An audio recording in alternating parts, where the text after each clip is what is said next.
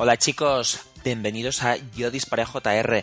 Lo sentimos mucho porque avisamos que tendríamos este programa subido a la red hace ya unas cuantas semanas, pero es que tuvimos unos problemas con los audios y directamente no se escuchaba Marina. Y, y yo sé, o espero caeros bien, pero imagino que que queríais las dos voces como siempre.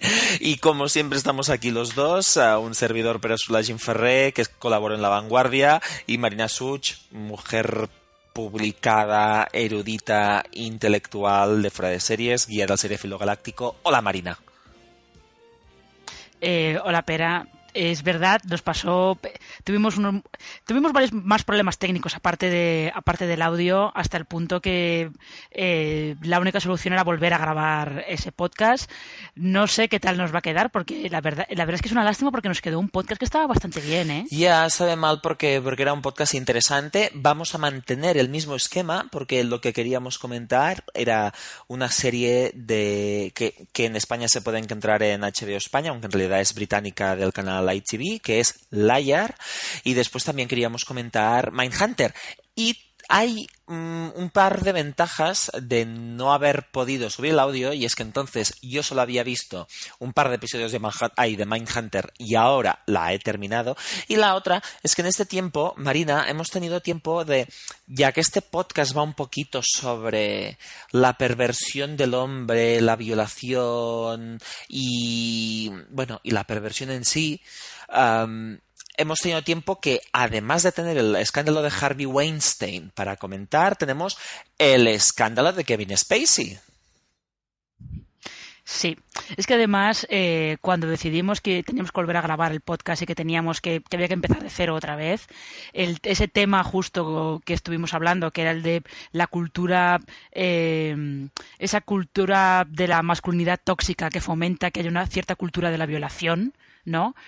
No se ha pasado de moda, por desgracia, y de hecho es cierto, aparte del escándalo de Harvey Weinstein, con todo este escándalo de eh, acusaciones de mm, abusos sexuales y de acoso sexual a un montón de actrices y de asistentas personales suyas y tal, tenemos el tema de Kevin Spacey, al que el actor Anthony Rapp, que es ahora mismo el teniente Stamets en Star Trek Discovery, eh, ha acusado, no exactamente acusado, pero ha contado que cuando él era un adolescente, tenía 14 años, eh, Kevin Spacey intentó seducirlo e intentó, bueno, intentó acostarse con él en una fiesta que dio en su casa.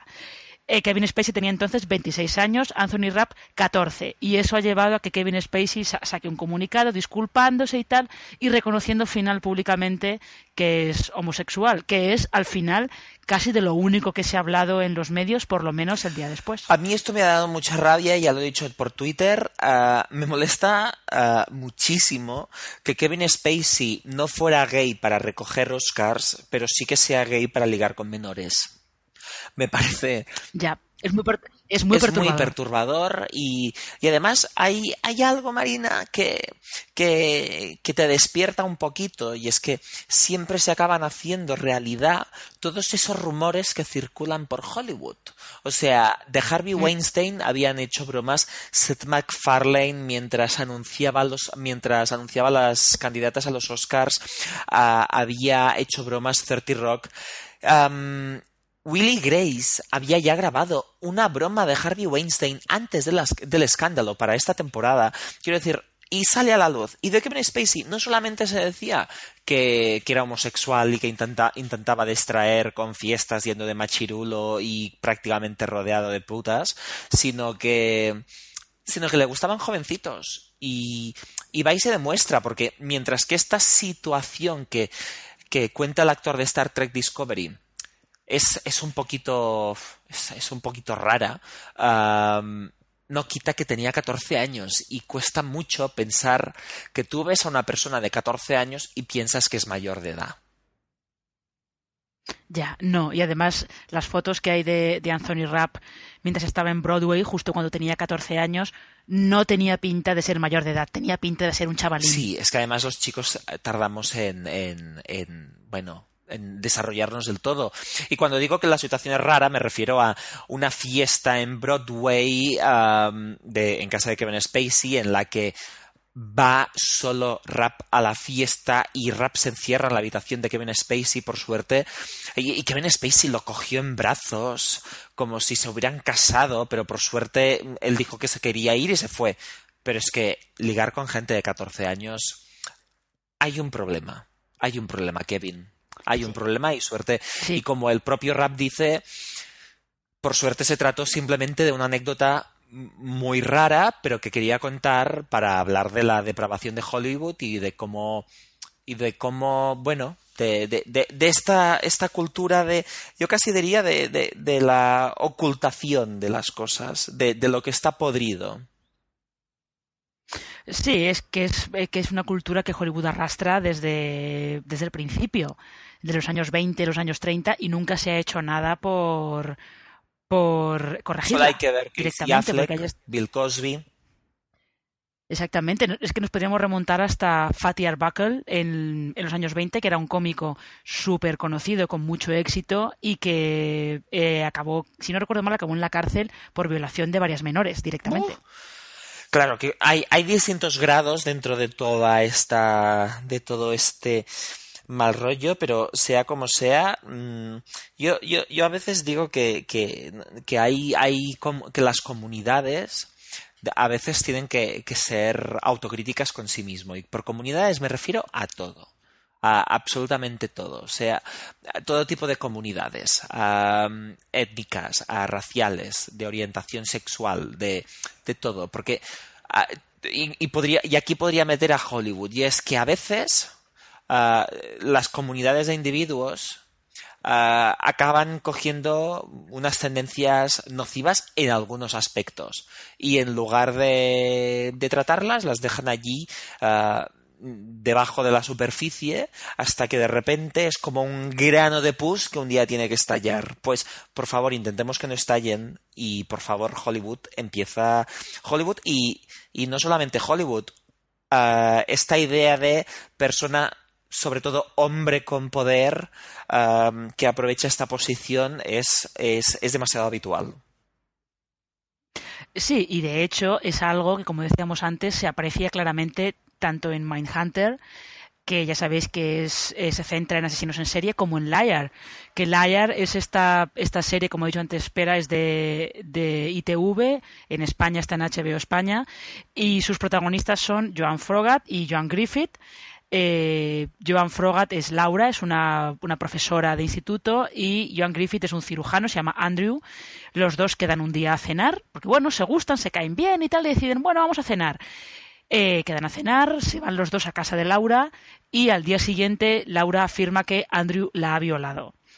Y empieza un poco la son solo seis episodios, pero están como divididos en dos partes. La primera mitad es un poco el rollo de quién de los dos dice la verdad te van contando cosas del pasado de los dos que pueden, como que pueden hacerte dudar sobre cuál de los dos está diciendo la verdad, pero a mitad de la temporada queda claro quién dice la verdad y quién no, y la serie pasa a ser otra cosa diferente. Es, es interesante más que nada porque el personaje tiene, tiene agujeros en su, en su memoria, por decirlo de alguna forma, y claro, hay, hay cosas que, bueno, hay interrogantes moviéndose por el ambiente. Y está muy bien porque trata un poquito esa, esa idea de cuando, la, cuando una mujer dice que la han violado, ah, de repente lo primero que se hace es atacar a esa mujer. Esto es algo que se ha podido ver mucho estos días con Harvey Weinstein, que cuando una mujer dice que la han violado, todo el mundo se comporta como si esa mujer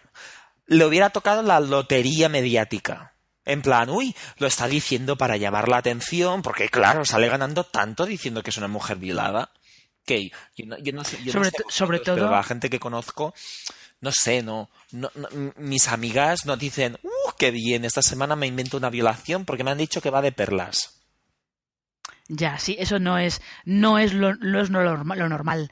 De hecho, además, eh, siempre suele pasar cuando el, el acusado de violación es alguien con poder, como pasa con Harvey Weinstein, o en el caso de Liar, alguien que proyecta una fachada muy ideal.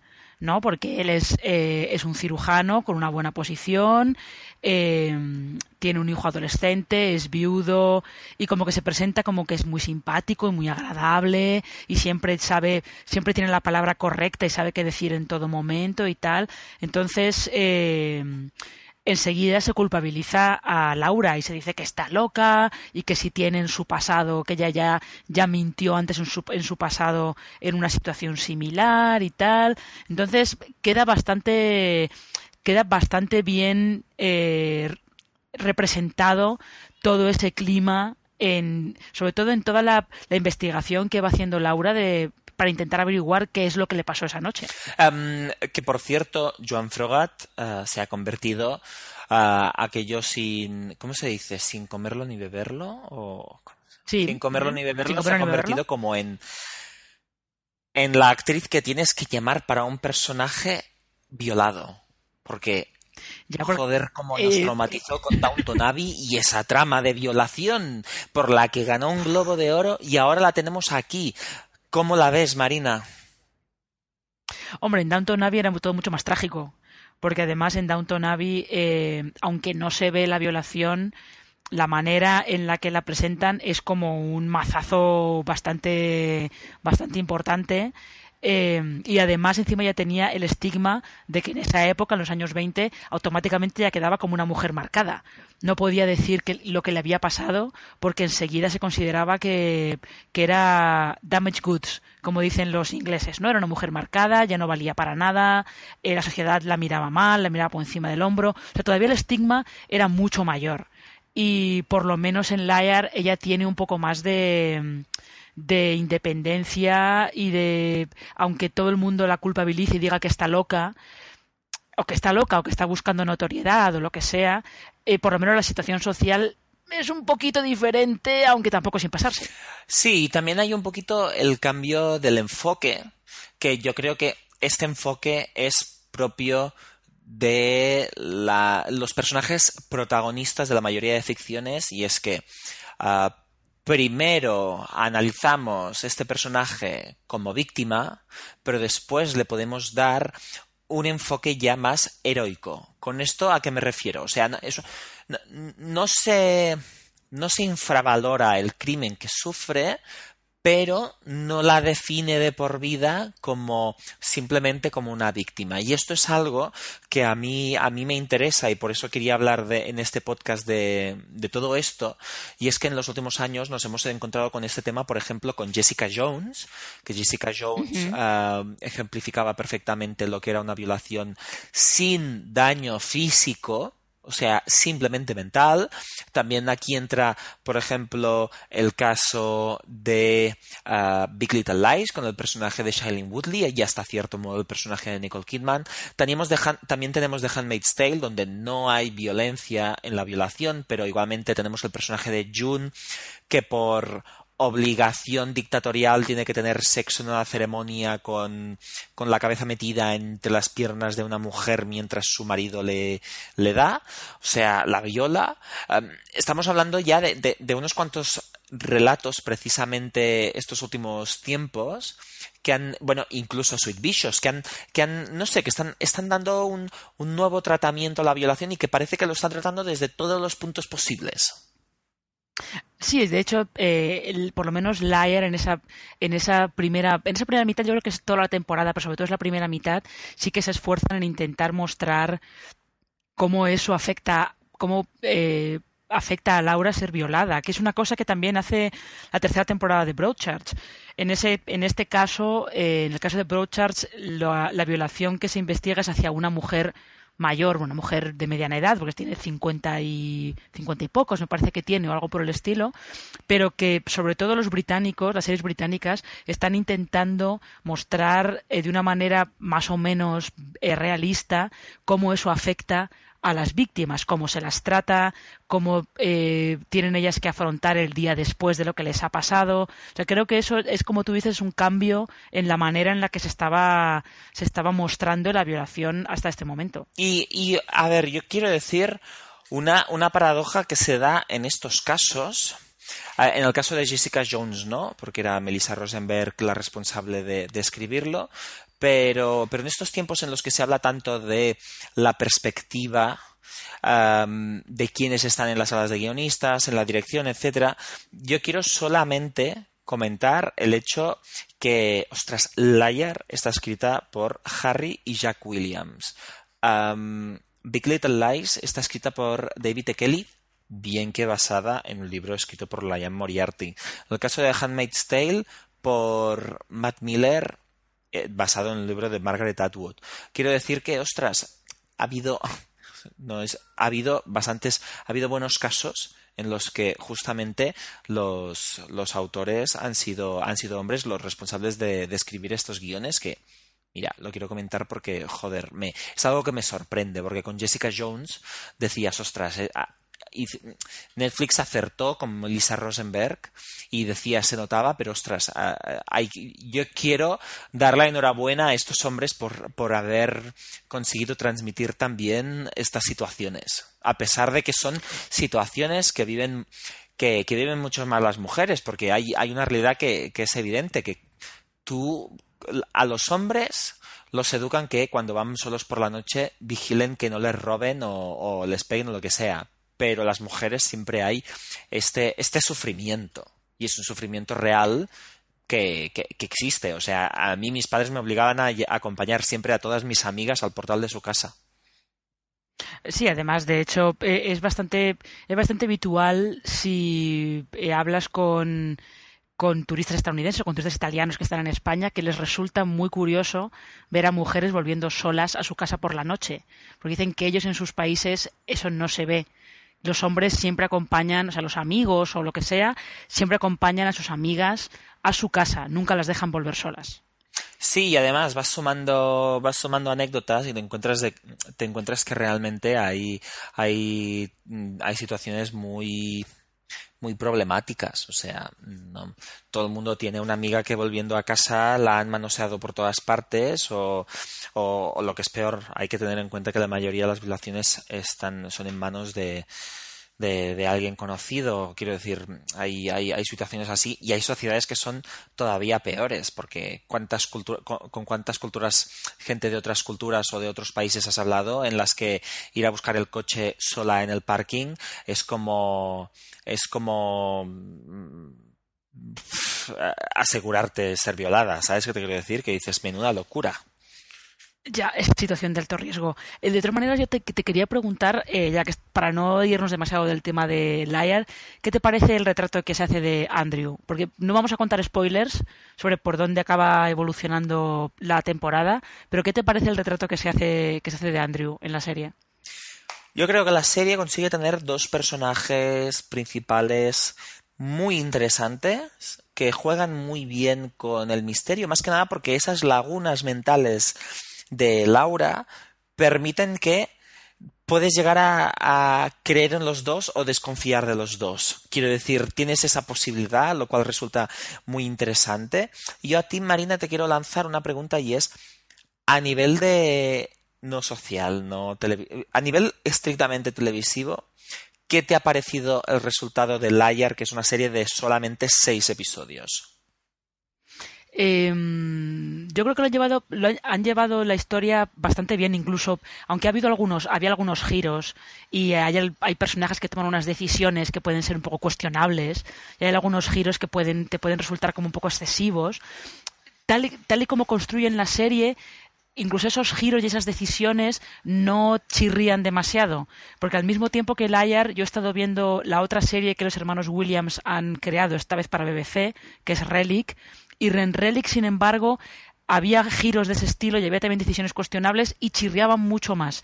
No estaba la serie tan bien encajada como, como ocurre con Liar. En Liar, por lo menos, lo que es, lo que es la parte emocional, sobre todo todo el problema de Laura y después de otro personaje que aparece que también sufre una situación similar un poco más adelante, yo creo que lo llevan lo suficientemente bien como para que todas esas cosas que podrían chirriar un poco, que podrían parecer un poco excesivas, no lo parecen y, eso, y eso que la serie está renovada por una segunda temporada, que no sé muy bien, o sea, sí que sé por dónde va a ir, pero no sé si van a poder mantener, mantener el juego que han llevado en esa, primera temporada. Sí, eh, que conste que yo veo por dónde vas con, con las decisiones y, y hay, una hay una trama en concreto que, que, que dices, sobra un poquito pero la verdad es que tampoco se, tampoco tampoco sale especialmente perjudicar a la serie. La serie sigue funcionando muy bien el empaque, los episodios son tremendamente entretenidos, dudo que haya un piloto, haya, hay, hay pocos pilotos tan tan que entras tan rápidamente en ellos como el de Layar. Eso sí, creo que, mientras que Layar la recomiendo encarecidamente, no creo que llegue a, a ese punto tan interesante en el que llegaba Dr. Foster a nivel psicológico. Esta, esta la veo, mientras que el tratamiento está muy bien, creo que como serie es un, es un poquito sota caballo rey. Mientras, mientras que con Dr. Foster no te espera en Doctor Foster, que por ejemplo la primera temporada era una mujer que no sabía si su marido le metía los cuernos, se convertía en un thriller que parecía de vida o muerte. Y era una mujer con una duda en la cabeza. Pero conseguían meterte un thriller psicológico que te cagabas. O sea, súper emocional, inmersivo y, y, angustiante. ¿Sabes qué quiero decir? Y mm. me, aquí es más, es un poquito un poquito más otra caballo rey, pero bueno, muy recomendable. ¿Y qué otra serie teníamos que hablar, Marina? Pues la otra serie que teníamos en el menú es Mindhunter, que también entra un poco entra en este mismo tema que estábamos comentando de, de esa eh, no sé muy bien si llamarlo cultura de la, de la violación, sino llamarlo más como misoginia eh, remanente, como quien dice, que hay en algunas que está como en el fondo de alguna de estas actitudes. remanente, Marina. no, sé, es que no sé, no sé, muy bien, no sé muy bien qué, quería decir yo con eso, ¿no? Pero no, no, no, me, parece maravilloso, yo lo he entendido. Ah, bueno, vale, entonces, entonces vamos a dejarlo ahí. no, pero que es un poco como de eh, eh, la, la actitud que hay debajo de los crímenes de los asesinos en serie que están estudiando los eh, agentes del FBI Bill Tench y Holden Ford. Ellos están a finales de los 70, esperan, con las entrevistas a los asesinos en serie, esperan poder trazar un perfil psicológico más o menos tipo de este tipo de asesinos para poder adelantarse a ellos y atraparlos. Y Mindhunter, yo creo que ha sido, ha sido un éxito bastante sorprendente para Netflix porque no es un no, no es no es un thriller de asesinos en serie al uso, como si, como si dijéramos, ¿no? Yo creo que esto ya lo comentamos cuando salieron los trailers, que es más Zodiac que Seven, y que sea más Zodiac no tiene por qué convertirla a priori en el éxito que, que ha sido en estas semanas. Pero es maravillosa. Yo quiero decir primero de todo que esta serie está, está creada por Joe Penhall, que adapta la novela de. Bueno, la novela, el libro que escribieron esos dos agentes del FBI que en los 70 estudiaron los crímenes, que yo no sé hasta qué punto es todo exactamente o se inventan un poquito el tema, no lo sé. ¿Tú lo sabes, Marina? Eh, no, yo sé que los asesinos en serie que entrevistan son reales y que al parecer las entrevistas sí que son reales y el resto ya no lo tengo muy claro. Vale, pues lo que iba a decir es que ah, está creada por Joe Penhall, pero David Fincher tiene un papel relevante, pero ¿os acordáis, gente, que esa serie protagonizada por por un acosador infantil, o sea, Kevin Spacey, llamada House of Cards, la serie, David Fincher dirigía los primeros episodios y aparecía siempre como productor ejecutivo, pero nunca más se le vio por ninguna parte de House of Cards, solamente a la hora de poner las bases y de vender el proyecto. Aquí parece que está mucho más involucrado por dos razones. Uno, porque dirige los dos primeros episodios y los dos últimos. Y si paras a pensar que la temporada tiene 10 episodios, da la impresión de que se ha pasado mucho tiempo pensando en la dirección, en dirigir, en plantear los otros, y realmente cuando ves la serie parece un passion project de David Fincher. Sí que lo parece.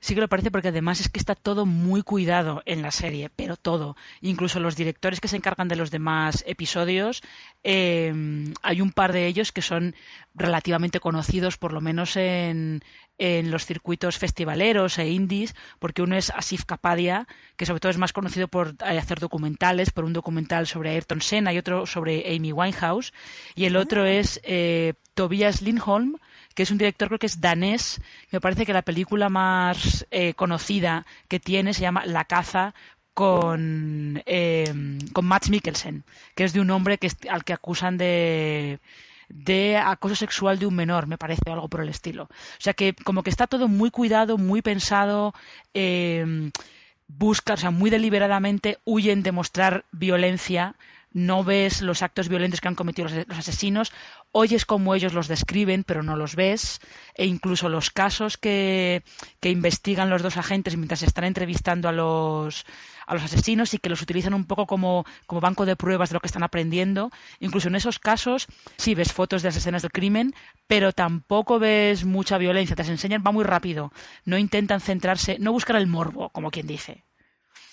Ah, hay, hay que reconocer que no solamente es interesante en Mindhunter lo bien hecha que está, porque es preciosa de ver, sino, sino dos, dos cosas, que es David Fincher siempre la confianza absoluta que tiene en ser directos a la hora de contar cosas. O sea, te habla mucho de, del, subconsciente y aprovecha bien el, el, subtexto de su obra, pero siempre ves clara la direccionalidad de su relato. Esto me parece genial. Y el, el, otro punto que, que me encanta de Mindhunter, un momento que se me, se me está yendo de la cabeza. a ver. ¿Qué me ha ido de la cabeza? Dame una pista, ¿qué era? Ah, no lo sé, tenía que ver con la direccionalidad y otra cosa. Ay, ay, ay, Marina, tuve. Improvisa algo que yo ahora lo intento pensar. Eh, bueno, yo creo que en Mindhunter es, es lo que les interesa más en realidad es ver cómo el estudio eh, afecta a las personas que está haciendo el estudio, que por eso ha habido, ha habido gente que la ha comparado más con la primera temporada de Masters of Sex, por ejemplo, ¿no? Porque lo que tú ves es cómo ese estudio afecta a Holden Ford, que se empieza a obsesionar demasiado con, el estudio y se obsesiona demasiado con aplicarlo a casos reales y empieza a ver, empieza a ver pistas de, psicópatas en todas partes, cómo afecta a su compañero, a, a, Bill Tench, que tiene una situación en casa pues complicada, ¿no? que también podría aplicarse un poco a algunas de las cosas que aprenden en el estudio y cómo afecta a la psicóloga que los ayuda a dar un poco de orden académico a todo el tema, que es la doctora Wendy Carr, sobre todo porque ella eh, por cierta revelación que se hace, hacia, el final de la temporada, que no vamos a desvelar para mantener un poco la sorpresa, pero que te la puedes oler, por cierta revelación que se hace, eh, ella aprende a, compartimentalizar muy bien su vida, un poco al estilo de lo que hacen los asesinos en serie. Ella tiene una máscara pública que no es exactamente la misma que tiene cuando está en privado.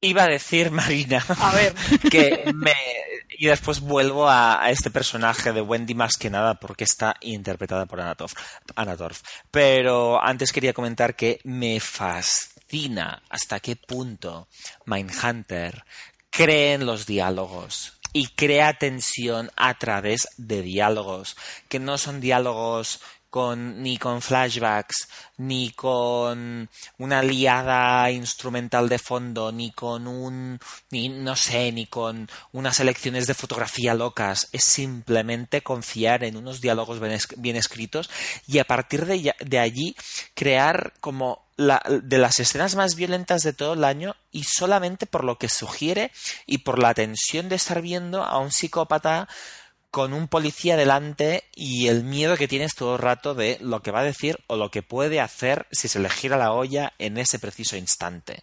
Es, yo creo que no me sentía tan horrorizado desde que leí el primer, el primer libro de Pierre Lemaitre que, centrado en el detective Camille Beroven, que empiezan las primeras diez páginas contándote un escenario del crimen que se te revuelve el estómago de una forma increíble, no, no lo pasaba tan mal con, algo relacionado con asesinatos. Es una maravilla. Es que además, eso que comentabas tú de la dirección, de cómo eh, la dirección de los episodios tiene muy claro cómo contar algo, además de una manera muy económica y sin eh, y además encima sin sin hacer demasiado hincapié en lo que te quiere contar, ¿no? Porque está el interrogatorio de ese caso en es en Georgia, en un pueblo de Georgia, algo por el estilo. Bueno, el interrogatorio de ese caso que es al final de la temporada, en el que descubren eh, descubren al, culpable en un interrogatorio que está muy preparado y muy tal, pero la manera en la que te van mostrando todo lo que han preparado y te va mostrando todo lo que tienen por allí puesto para hacer que el, que el culpable confiese y lo hacen de una manera muy económica, muy eficaz y sin decirte nada, sin que ningún personaje tenga que decir, mira, tenemos esto puesto ahí porque vamos a, esto va a hacer que este tío confiese. O sea, es realmente, es una lección en, en economía de recursos, pero de una manera, utilizados de una manera muy eficaz. Que a ver, Fincher lo que es economía de recursos no sabe muy bien lo que es, ¿eh? que es de esos hombres que necesitan mucha pasta para hacer algo. Y se ve la pasta, se ve, la verdad es que se ve, porque hay muchos planos que, que, notas que pidió un presupuesto que le permitiera ser a nivel estético prácticamente cinematográfico. Sí. Se, se, se, nota la calidad. Pero yo también quería comentar una cosa, y es que en una serie protagonizada por dos, porque todo el mundo sabe que los personajes femeninos son mis favoritos. Quiero decir que esta serie tiene dos personajes masculinos como la copa de un pino. Jonathan Groff hace un trabajazo en la piel de Holden. Y también te diré, Marina, que me sorprende lo bien que llevan los personajes femeninos. Empezando por una, una Natorf que tiene un porte que te cagas, así de dicho. Y como también Hannah Gross como Debbie, la novia de, de Jonathan Groff aquí, o la mujer de Bill Tench. A mí me han fascinado lo, tanto lo bien como lo hacen los, las actrices, porque a mí Hannah Gross me ha sorprendido gratamente porque no sabía quién era y parece una versión mejor actriz de Olivia Wilde, como porque como porque los personajes están muy bien escritos. Mm, sí, están, están muy bien escritos, se preocupan, se han, se han preocupado de, de darles también tridimensionalidad y de darles conflictos y de hacerlas igual de complejas e igual de contradictorias que los personajes masculinos. Sobre todo, además, Sí. Debbie es un contrapunto muy bueno a, a Holden. O sea, es. eh, y el juego, ese dialéctico que, que se llevan entre los dos, es, eh, realmente les ayuda, ayuda a hacer avanzar mucho la historia y no, y no funciona solamente para hacer avanzar a Holden. Ella, ella tiene una evolución independiente de lo que haga él.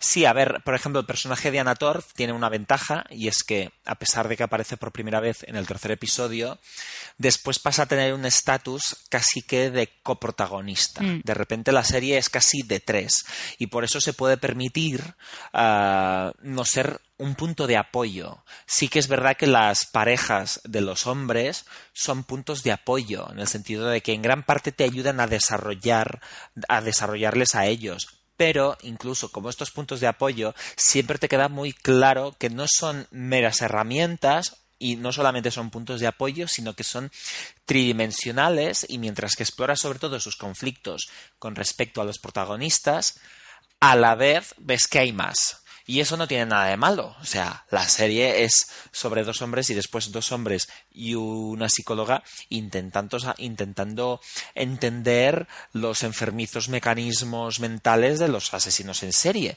Así que no es ningún problema esto.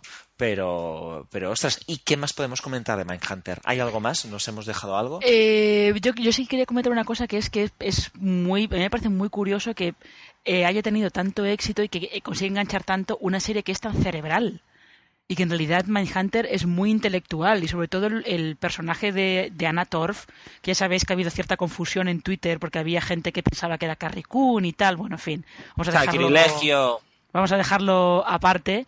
Eh, es interesante que el conflicto de, de la doctora Wendy Carr es que ella no es capaz, no puede reconciliar eh, o no puede aceptar que todo eso que ella está, eh, que está estudiando no es teórico, que realmente tiene, no solo que tiene una aplicación práctica, sino que ha ocurrido de verdad. No es eh, como esa, esa dicotomía que tienen todos entre tratarlo de una manera abstracta, como si fuera una teoría psicológica, y reconciliarlo con que eso ha pasado de verdad y que puede tener una aplicación práctica y que es bastante horrible, como que tienen ahí un problema, ese, ese conflicto que hay ahí entre esas dos partes, me parece, me parece que está bien llevado, que está muy ejemplificado en, en la doctora Carr, y me parece muy curioso que siendo una serie tan intelectual y tan cerebral, Mindhunter haya tenido este éxito, por lo menos, hasta que incluso habiéndose estrenado Stranger Things dos semanas después, sigue habiendo gente hablando de Mindhunter.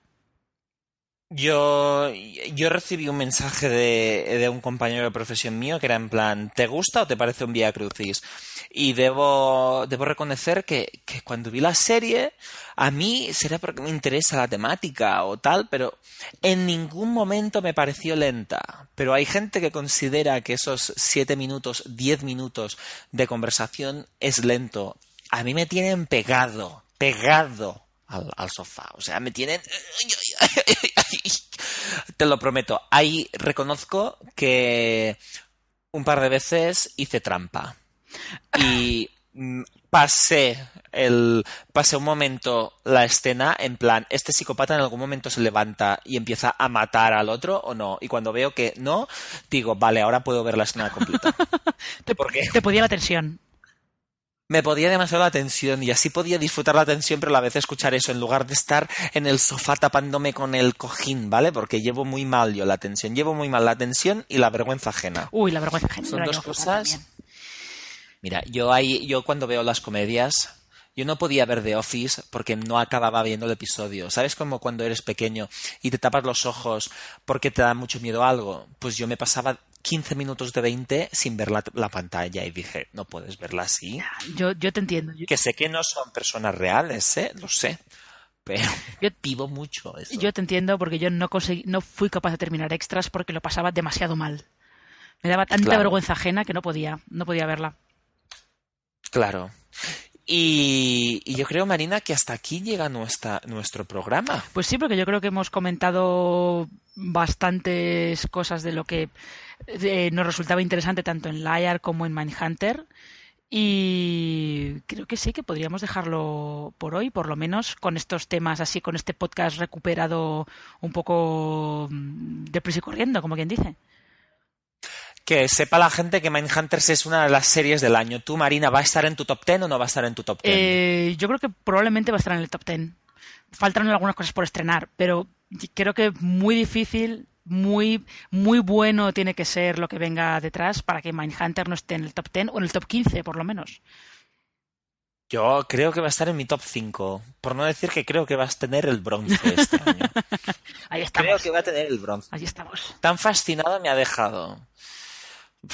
Impresionante, impresionante. Y, nada, chicos, uh, nos escuchamos en breve porque tenemos que volver con, con, un poquito de Stranger Things, que aquí hay un poquito de salsa, ganas de, ganas de ochentas. Así que eso, nos escuchamos aquí, en Yo Disparé JR.